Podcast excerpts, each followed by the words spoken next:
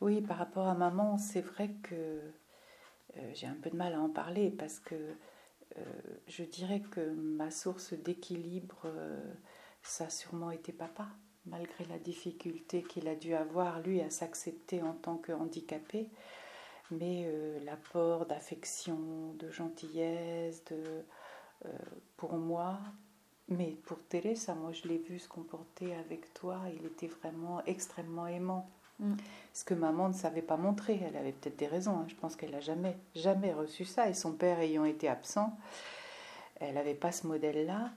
Mais euh, c'était la période probablement la plus dure avec elle et son caractère. Ça a été à Fourier, puis après à Conly. Euh, mais à Conly, c'était pendant les vacances seulement, puisqu'on était pensionnaire. Mais à Fourier, elle vivait en plus à fond sûrement sa dépression, puisqu'il n'y avait plus personne pour la contrôler ou pour la regarder, puisqu'on était tout seul. Et je me souviens de certains retours de l'école, un retour en particulier où elle avait dû nous dire euh, euh, sans doute qu'elle était désespérée, qu'elle n'avait plus qu'à mourir et on ne la voyait pas et on s'était donné la main pour euh, contourner la maison et voir si elle n'était pas morte quelque part. Enfin, c'était pas simple quand même, c'était pas simple. Elle avait trouvé elle trouvait des équilibres quand elle est allée, à chaque fois qu'elle est allée à l'hôpital où on s'occupait d'elle.